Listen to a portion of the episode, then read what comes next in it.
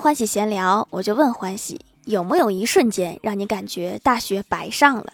欢喜说，上次去朋友家玩，他的小妹妹问我：“姐姐，这道题我不会做，你帮帮我好不好？”我当时心想，我都大学了，怎么会怕小学生的题？